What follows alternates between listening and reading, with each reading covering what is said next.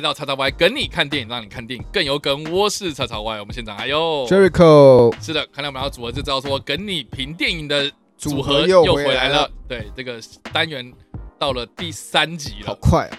对，到了第三支影片了，我觉得时光飞速。对，因为过第三个要到第三个礼拜。对，其实哎，三个礼拜这样一个礼拜一个礼拜这样，一个礼拜一集都其实很快。其实时间会过超快。对啊。好，那我们这个礼拜呢会评两部电影。那我们这一次要评的电影呢，哦，是先评《回路追杀令》。对，那这部片呢，好，不知道大家看过了没啊？那我们在评电影的过程中，多多少少会爆雷啊。所以如果你没有看过这部片的话啊，请斟酌斟酌一下。对，斟酌一下。听众也是。对，听众也是。对，《回路追杀令》呢，这部片呢，在台湾上映的日期是二零二一年的二月十九号。那但是这部片呢，其实是呃二零二零年的片子。那这部片呢，呃，主要的故事是在讲说有一个叫 Roy 的退役军人嘛。对。他就是呃有一天起床的时候，就发现说他自己被困在某一个生死轮回之中哦，就是他被杀死之后呢。啊，就会再重新从他的床上醒来一次。对，哦，对，这个是非常典型的这种类型电影啊，这种生死轮回啊、时空轮回这样的电影。对，那他就是呃一个退役的军人，然后不知道为什么啊，就一堆人在追杀他，那他就是要来破解啊这个时空轮回，然后再找到说这个呃原因就对了。那所以整部片呢就是在找原因。对，我这么。这样就是在不爆雷的情况下，然后他就是在找到为什么他会轮回啊？这样说就这样。那这部片呢，另外一个很大的卖点的重点啊，就是说这个主角是法兰克·格里洛。那他之前演过的作品比较多是配角的角色。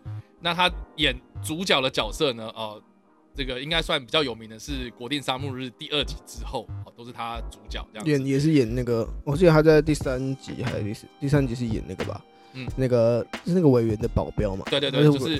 呃，保全人员嘛，对啊，他一开始是要帮，就是他一开始是要复仇，他也是要复仇，帮他女，然后帮他女儿复仇，对对对，然后后面第三集他变成那个保镖，保镖，对，然后另外就是呃，他之前演过一个比较知名的啊，当然就是美国队长第二集里面的那个十字骨，对，其实这个第啊第三集也有，第三集也有，对，那但是第三集大家知道他下场是怎么样啊？对，从所以呢，他就是演了很多这样子比较知名的配角，然后非常的有名啊，那但是。呃，演主角方面呢，就比较缺乏一点啊，然后就是这种知名度方面啊，但是这部片呢，算是他呃戏份非常多的主角，对，就是所以算是主要是打这个人啊，当然呢，其他还有像是梅尔吉伯逊，对，他的反派是梅尔吉伯逊，这个也是非常有名的一个演员啊，当然我们就不用多说了，然后女生的话就是。奈欧米·华斯嘛，哦，这个也是非常非常有名的一个女演员哦，哦，然后另外还有客串哦，杨紫琼啊，哦，或是那个呃郑肯，对对，郑肯就是那个东方面孔的老周嘛，老周也是，对老周。那另外呢，呃，这个导演呢是乔卡纳汉，乔卡纳汉。然后他之前的作品呢，呃，比较比较知名的是《绝地战警 For Life》的编剧哦，虽然他不是导演这样。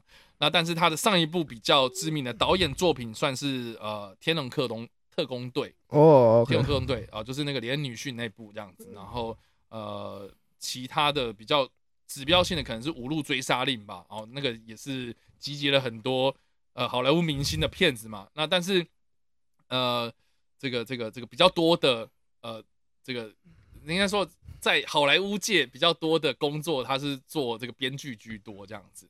所以是这个导演他的最新作品，所以呃，我觉得这部片有蛮多的重点可以讨论的。第一个就是说这个这种类型的电影啊，啊，这个很多人都看过，但是他能不能透过他的方式再去玩出另外一种风格哦？我觉得这个是这部片的一个蛮大一个重点。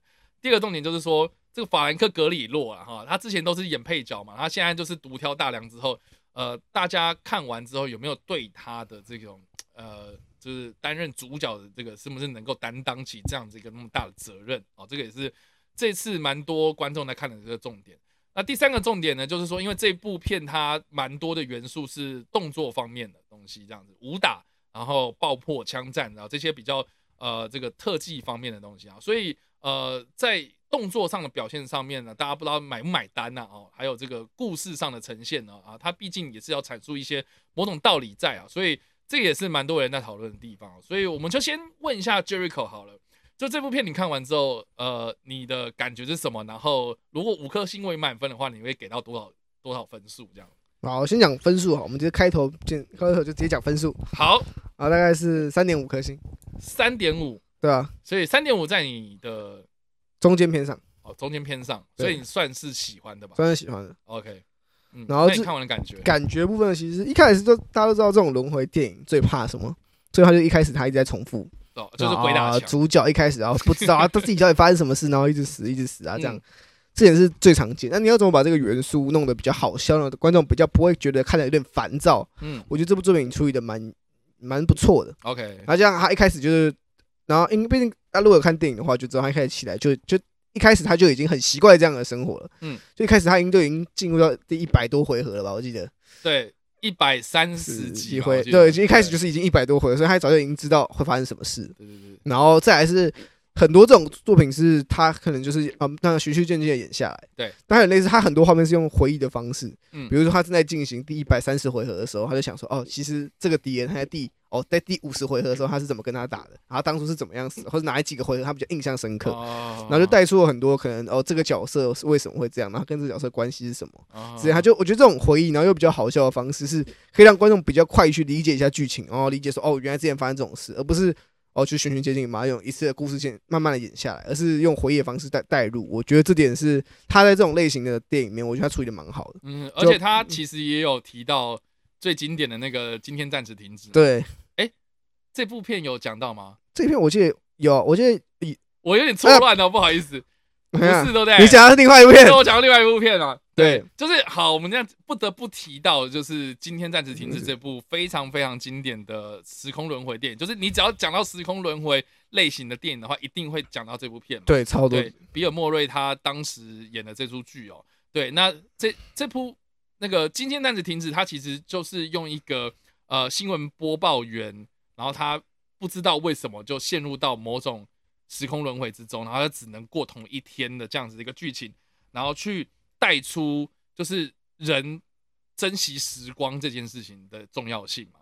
对，所以我觉得呃这种类型的片子玩的太多了，然后很多人的架构可能就是说呃一个人莫名其妙没有原因开始轮回，开始轮回，然后这个轮回可能一开始就是说啊我就开始浪费光阴，然后反正也没差，不然很好玩啊，然后开始开始自甘堕落。到最后，可能某种某种事情，他体悟到了什么之后，然后开始突破，然后想办法要去改变、打破这样的轮回之后，然后进入到另外一个人生阶段嘛。像近期我看，比如说《终终女全不思议》，我觉得就很明显，就很明显，对他就是陷入到那个状态之中，然后我们可以看到这个人就很强，对啊，一直喝酒，然后根本就是啊，反正也没差了，反正我睡醒之后又是另外一个，呃，就是同一天嘛，所以我也没没关系，所以自甘堕落，然后到最后他。找到某种人生意义，然后顿悟了之后呢，然后才打，他决定要离开这样。对对对对，所以我觉得，我觉得很多的这个时空轮回的电影，他们的主旨都是在描述说一个人的改变是如何改变的过程。我觉得这件事情很重要，因为他打破，一定会打破，他一定会打破这个轮回。我们都知道，对，那为什么打破？因为什么元素而打破？我觉得，我觉得这个是呃类型电影它一个很大的一个重点哦，所以为什么类型电影一直都拍不腻啊？每个人都在拍，因为核心的那个概念一直都在这样子，所以我觉得呃这部片它有很多很多的元素，让这种核心的价值没有跑掉之外呢，它又能够呃蹦出另外一种风格啊，我觉得是这部片我蛮喜欢的一个重点，所以我大概也会给到三点五颗星。OK，对。那为什么我不会给到四颗呢？我自己是，呃，对于当中的一些怎么讲，就是设计啊，哦，就是剧情的设计上面，我觉得是有点过头了，这样子。比方说，比方说，我觉得那个安观音，然后那个什么，就是我我我是，哦，我是观音，我不只会做脸。哦，对对对对对，啊、哦，对之类的这样子这个东西，我觉得它就重复了很让人不耐烦。就第一局很好笑，然后前面几次你觉得哎好好笑，后面觉得好就是哦，对他要讲的对，你看果然他讲。然后后来男主角就是有用类似的话，我觉得也还是很好笑，可是就是。但是我觉得已经过了，就是你前面用太多次，虽然那我还是有觉得，我还觉得挺幽默，但是其实可以减少使用的次数。对，然后或是他把那个敞篷车的那个人拉出来的时候，我的车被抢了，那个他就一定要对着镜头喊一下。对，就好像那我觉得那一幕也出现大概三四次左右吧。我觉得这有点尴尬，就是就是他有些细节上的处理，我觉得可以再多加琢磨。可是就整体的故事表现来看的话，我觉得是顺畅的。然后。他有达到他想要阐述的目的哦，就是比如说家庭价值啦，或是一个人的人生哦，就是怎么样去定义的，然后生命的价值观这些东西，我觉得他也有达到他的目的，我觉得是算 OK 的。而且重点是动作场面其实蛮不错的，蛮不错，其实。对，就是就是就是还蛮多，尤其是那个他跟那个观音在打的时候啊，对。刀剑，刀剑对决嘛？对，我觉得他故意把那个杨子琼过来要教他打架那一段，嗯，我觉得，我觉得，呃，虽然会有些人会觉得有有点多余啦，然后杨紫琼进来不知道在冲还是小这样，但是我我会觉得他有一点点在嘲弄这件事情，就是说我们去为了要达到某种目的，然后我去学某种东西，嗯，对，在那个世界里面，我觉得是有点不太符合现实的，因为。现实生活，我们怎么可能就是啊？我说我要去学，呃、欸，打架，我要去学斗剑啊，我就可以变成是一个武术高手，有可能吗？我觉得就比较，就是在现实生活中是比较难去达到的。可是，在那个世界里面，他说说哦，我就我有个设定，就是故意去安插了一个东西之后，我就可以打倒了观音了。然后，我觉得这个是有点在在嘲讽某件事情，就是说哦，原来。这种电影就是说，哦，我塞了一个东西就可以这样子，我觉得是一个蛮幽默的一个安排啦，就跟那个发现追踪器一样的道理。哦，对啊，发现 对，就是类似这样的东西啊。所以我觉得这部片他懂他自己调性啊，要干什么。我觉得这件事情很重要，所以他达到了。那我觉得他的目的也达到了，那大家看的也很开心，我觉得就很好了。这样，所以我自己是蛮推荐这部片的，就是说如果你近期想要看。比较动作类型，然后有点娱乐性的，然后想要追求那种 CP 值高一点的那种，就娱乐度的话，你想要说灯灯光效果啊，娱乐啊，你想要笑一笑，对，其实这部作品很适合啊。嗯嗯嗯嗯，这部作品我因为我在看的时候，其实就我旁边人笑得蛮开心的。是啊，对啊，所以我觉得他是蛮娱乐化的。我看我我看那场其实人也蛮多的，所以我看那场人也蛮多的。对，就是我可以边吃星星卤味，然后边看片这样子，所以就蛮舒压的一部片，蛮舒压一部片，而且其实节奏掌握也算还还不错。对对对对对对，所以就是我们两个人的感觉。你还有什么要补充的吗？就我我还是要稍微讲一下他的缺点啊。OK，还是要进入缺点的吗可以啊，你就直接说，直接可以讲缺点。那我们就先讲一下缺点。其实最最主要是他一开始就轮回嘛，就大家知道他轮回，大家知道这种类型，就是他他要想办法打败大魔王。对，然后直到哦轮回到最后，他打败他他找到大魔王了，然后他成功打败大魔王了，就发现就发现哎，那不是就发现 哎，好像还有多一条故事线出来。OK 就。哎、欸，好像不是这么一回事。这这个故事的剧情好像不是要打败大魔王。嗯，那当然就是大家想要让他有个转折嘛，就不想让这部电影就这么陈腔滥调，就是像以往电影这样，好像只要解决什么事情，一切就结束了。嗯哼。但反而就变成说，他去打败大魔王，反而有新的故事线。我觉得这点是这样的设计，我很喜欢。可是前面有点拖太久。哦，真的吗？所以你觉得哪个部分开始才进入到另外一个主题？真的是他就说，就他不敢讲说，你现在这边。你现在这边，那谁去保护你儿子嘛？那时候就他世界末日第一天，第一次的时候哦，就我会知道这很棒。可是就是你前面已经铺很多时间在铺你要打败大魔王，然后最后终于打败他了。然后就你跟我说你还有一条故事线。哦，你所以你是说他后来又买了那个家庭这个故事线？对，可是我我觉得家庭这部线是好的，嗯，我也觉得这是这部片特别的地方。可是你可以更早拿出来啊。哦，我了解，我了解你意思，就是当当就是一开始男主角以为他老婆死了嘛，嗯。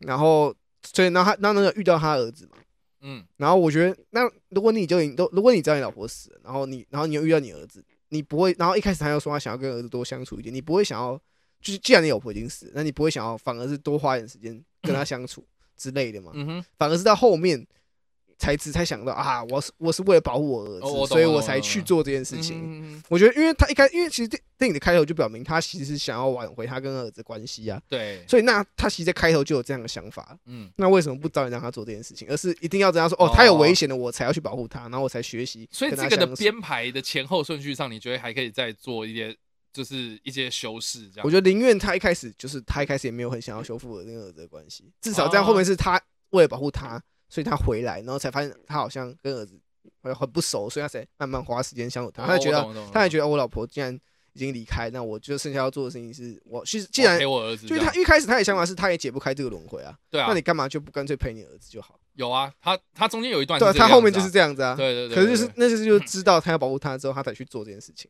然后我觉得比较有趣的是说，他后来又发现说，哦，原来我都可以救，原来我原来我有十四分钟，十四分钟的时间可以救，然后而且这十四分钟之内，然后全部东西都要搞定，然后所以就是就让那个结尾就是有点反高潮的感觉，对，所以我是觉得说是蛮惊喜的啦，只是说中间有一段其实是有一点点让那个步调有点缓慢，就是他在就是比如说他在学习要如何闯进去啊，如何去打败观音啊，啊对，就是很棒，可是拖太久了。OK，所以前面可能发展太多次，我了解，我了解你。我会觉得他前面，我会觉得他每一段设计，我知道他每一段设计都有他用心的地方啊。每一段，比如说牙齿啊，用把牙齿放在每个地方要吸引别人过来啊，然后然后用那个贯穿他身体，把他路上拖啊。哦，对，这些东西都都都很好笑。对，我知道他想放进来，可是就是前面比例不一定要这么重嘛。就因为我记得光在他家里演，就是演他那个他爸来杀那个人的，就有一个人来杀他。嗯，光是在他家里的戏就演了好几次。感觉可以稍微不用这么多，我我我懂你意思，或者是让让观音，就是我宁愿让观音就是稍微出现少一点，就真的吗？一开始他很正哎，可是不，他一开始就出现观音嘛，对不对？OK，可是如果那个观音是他一路打打到大魔王那边才发现有一个这样的角色，哦，你不会觉得就是大这这样子观音使用的他那个 slogan 的台词数量又变少，然后大家会觉得好笑。二来是后面又铺成一个蛮精彩的一个对决，嗯哼。因为梅尔吉布逊不能打，梅尔吉布逊就没有跟他打到啊。也是啦，对啊，就觉得有点可惜啊，大概是这样。OK，所以你觉得就是在编排上面其实可以再更紧凑一点，可以更紧凑啊。嗯嗯嗯，了解。好啦，对，就是我我蛮认同 Jericho 讲的，就是因为这个其实都还蛮明显的。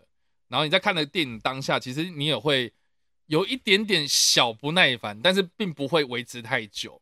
就是有一段你会觉得啊有点突，然后他开始进点都可以，然后然后后来又加快了。可是我觉得一部分是他笑话铺的还不错，就是你这样觉得不耐烦，他就丢个笑话给你，哦，对，就笑一笑，然后你就忘记，然后就可以继续看。就是他的梗其实是有趣的啦，然后也是有前后铺陈的，所以会觉得蛮有趣。他并不是那种烂笑话，呃，单则单则笑话一直丢给你，然后非常暴力，然后又不好笑。但是他是好笑的，然后而且他是用剧情去铺陈这些有趣的互动，我觉得是我觉得是很 OK。而且他我觉得他有点在开那个角色梗啊。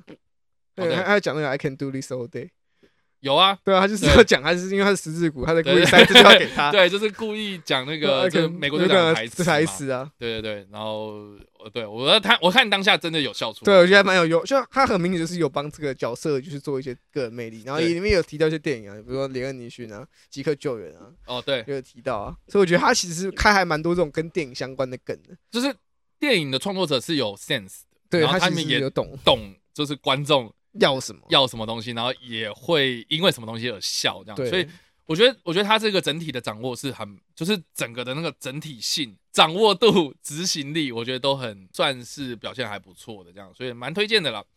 那当然，我们刚刚讲完之后呢，我就回家有查了一下资料，然后是让我又对这部片有不一样的想法。想法什么样？就是因为它里面有讲到的是那个欧西里斯的埃及神话的故事，然后我就很好奇到底是什么样的故事，所以我的后来去查，所以我们就花一点时间来讲一下这个历史，也不是历史，就是这个神话故事到底是什么？对，那因为这个神话其实有蛮多不同版本，因为我查维基百科，然后后来我又在那个成品里面查到了一些资料，就是呃细节上有一些出入，但是主要的故事大同小异啦，哦，都是它里面其实也有提到嘛，对。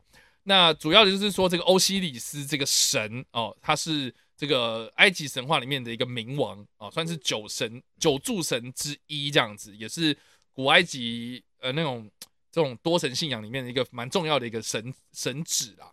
那我不知道大家有没有这个概念，就是说埃及神话里面等同宙斯这个角色的人叫做拉，太阳神，太阳神拉，拉。对，那拉底下有很多不同的这种，就是有点算儿子或是他的这些亲戚、亲朋好友们。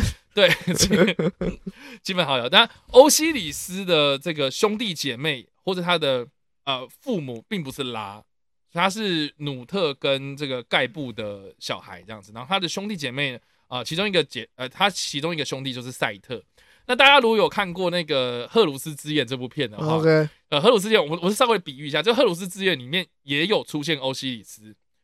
对，那那那是谁呢？哦，就是一个蛮不重要的角色，就是那个杰哈巴特勒哦所饰演的这个赛特呢，他把那个王位杀掉那个人就是就是欧西里斯。对，所以。呃呃，类似的情节，其实，在《赫鲁斯之夜》里面其实有重现的这样子，然后只是说，呃，这个人物的关系确实在里面也呈现的不错。就是说，呃，这个这个欧西里斯跟他的妻子啊、伊西斯的儿子就是赫鲁斯这样子，所以在某种程度上，那部片里面呢，啊、我说《赫鲁斯之眼》王者争霸嘛，对不对？《赫鲁斯之眼》这部片子里面，它呈现的那个神话关系其实是蛮正确的，这样。好，那我们回到神话本身。就欧西里斯他的这个神呢，他一开一开始并不是冥王啊，哈，他就是一个对呃这个这个人类非常友好的一个神祇哦。然后他的就是他的主要的功呃，就是他主要的传授的知识，其实就是教导呃人类农作，然后就是一些技术上的一些。传授这样子，所以就是受到很多人民的爱戴这样子。那这件事情呢，呃，就受到了他的兄弟，也就是赛特的嫉妒，所以就赛特就就想要把他杀干掉就对了。那他要怎么把他干掉呢？他就是设计的，就是故意偷偷定做了一个符合欧西里斯的棺材，然后就有一天就是找了很多人来他们家开趴这样子，然后就说：“诶，大家这个我做最近做了一个棺材啊，那。”就开玩笑跟大家讲说，如果谁坐进去、躺进去，然后是合的，那我就把这个棺材送他这样子。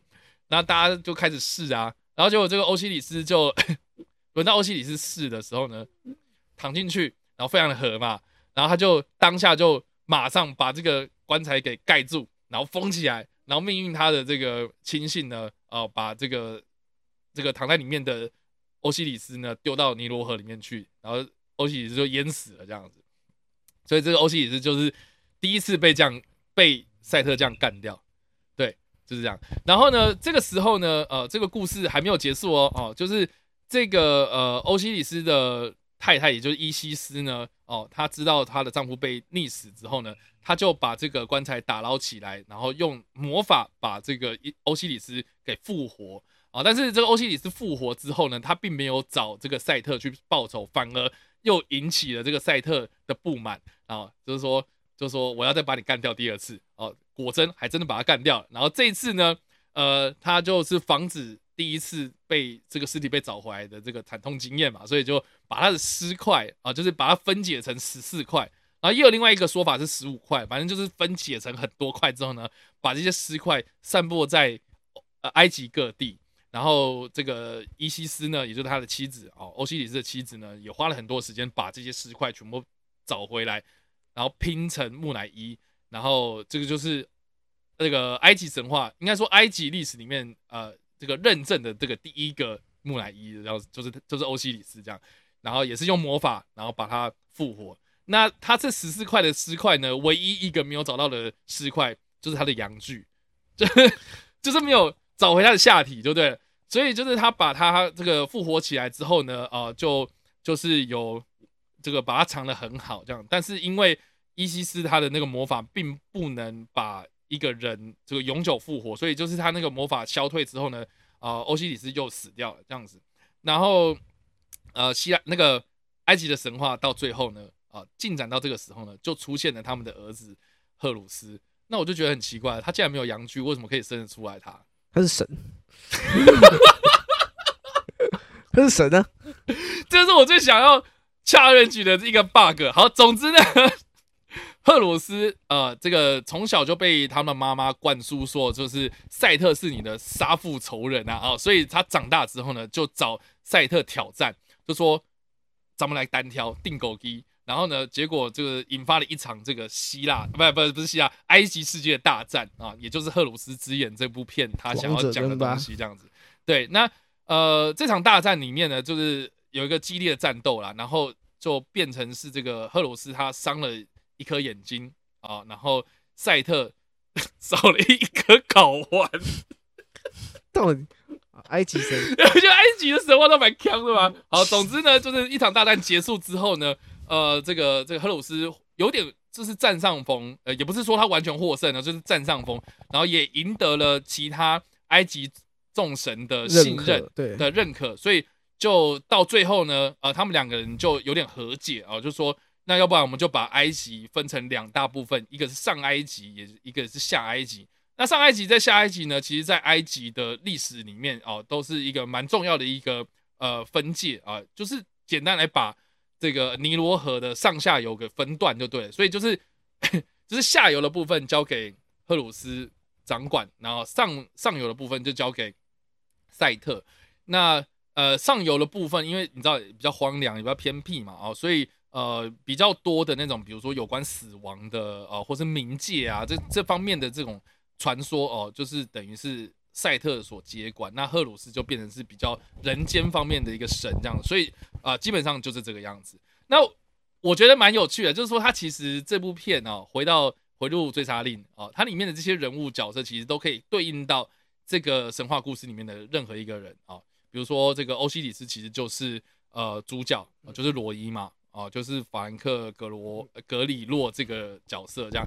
那他的太太，也就是奈奥米华兹所饰演这个角色呢？哦，他就是他就是伊西斯嘛。对啊。然后赛特这个角色哦，一直想要把这个主角给干掉的。这个角色呢，就是梅尔吉伯逊嘛。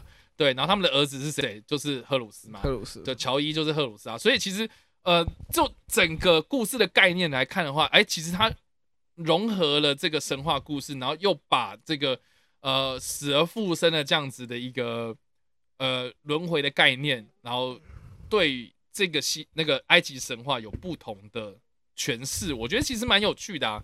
我觉得其实蛮有趣的，他们塞在里面，就是观众也不应该说也不需要，你不需要一定了解这个神话才能看懂这个故事。呃、对对对，可是你如果你了解这个神话，看这个故事，你会觉得还蛮有趣的。这其实对对，所以这个也是另外一个蛮有趣的一个呃视角，就是如果你你用这样的方式来看这部片的话，哎，其实很有味道。很有味道，他就是用一个就是神话故事新的诠释方式这样子，所以也蛮推荐大家可以去找一下，呃，就是有关埃及神话的部分。好了，所以以上呢就是我们对于《回路追杀令》的想法啦，不知道大家怎么想啊？因为我自己个人看完之后就是爽，还蛮爽的，然后颇有深度，因为至少这一百分钟里面没有什么没有什么冷场啊。对啊。确实，对，而且他最后面的那个结局啊，我觉得真蛮开放式的，因为其实，呃，大家有没有想过哦？就是他今天这个主角的角色哦，我们对照到呃埃及神话的欧西里斯，呃，我觉得他其实是有点在在那种呃我们以前从来没有想过的那种那种视角，对，因为你知道，就是我们虽然都知道说这个人不能死而复生嘛，那现实生活不能死而复生。可是，你有想过，就是说，如果你今天真的很希望有一个死去的人回来，然后，然后跟你就是继续有一些互动或者什么的，你觉得，你觉得那个死被你复活那个人他会好受吗？老实讲，我觉得好像不会吧。对啊，对啊，都不得安宁呢。所以我觉得这片有另外一种，有另外一层意义，其实是是在透过这个一直不断。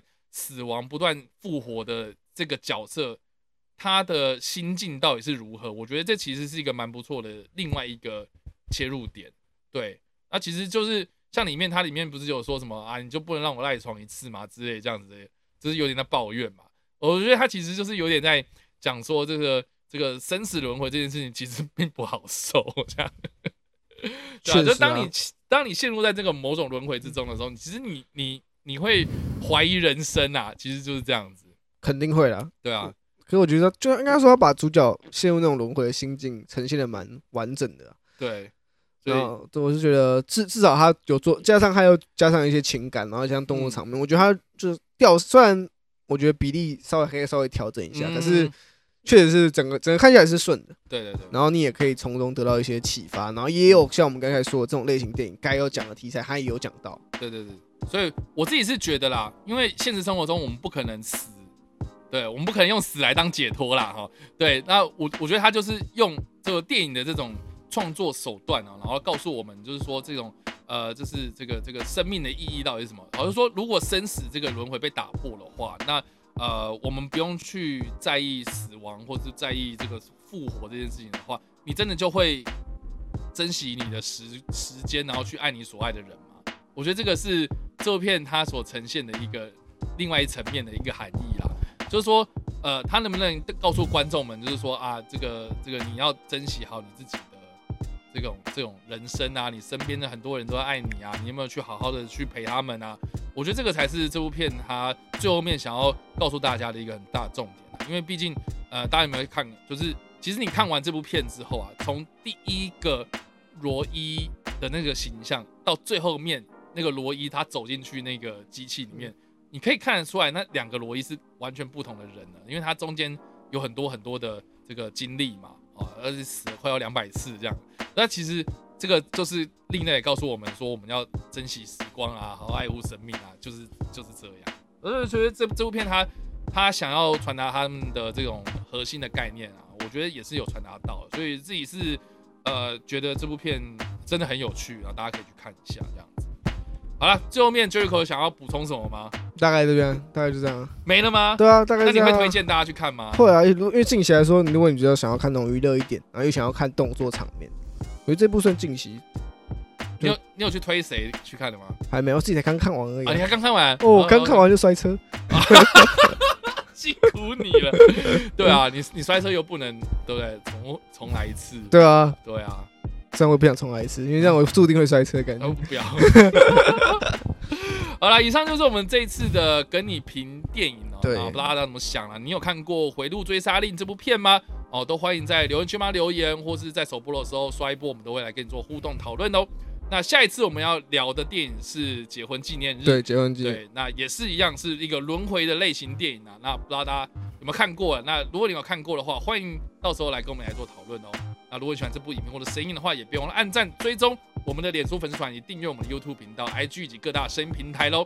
那我们下一次的跟你评电影再见啦，拜拜，拜拜。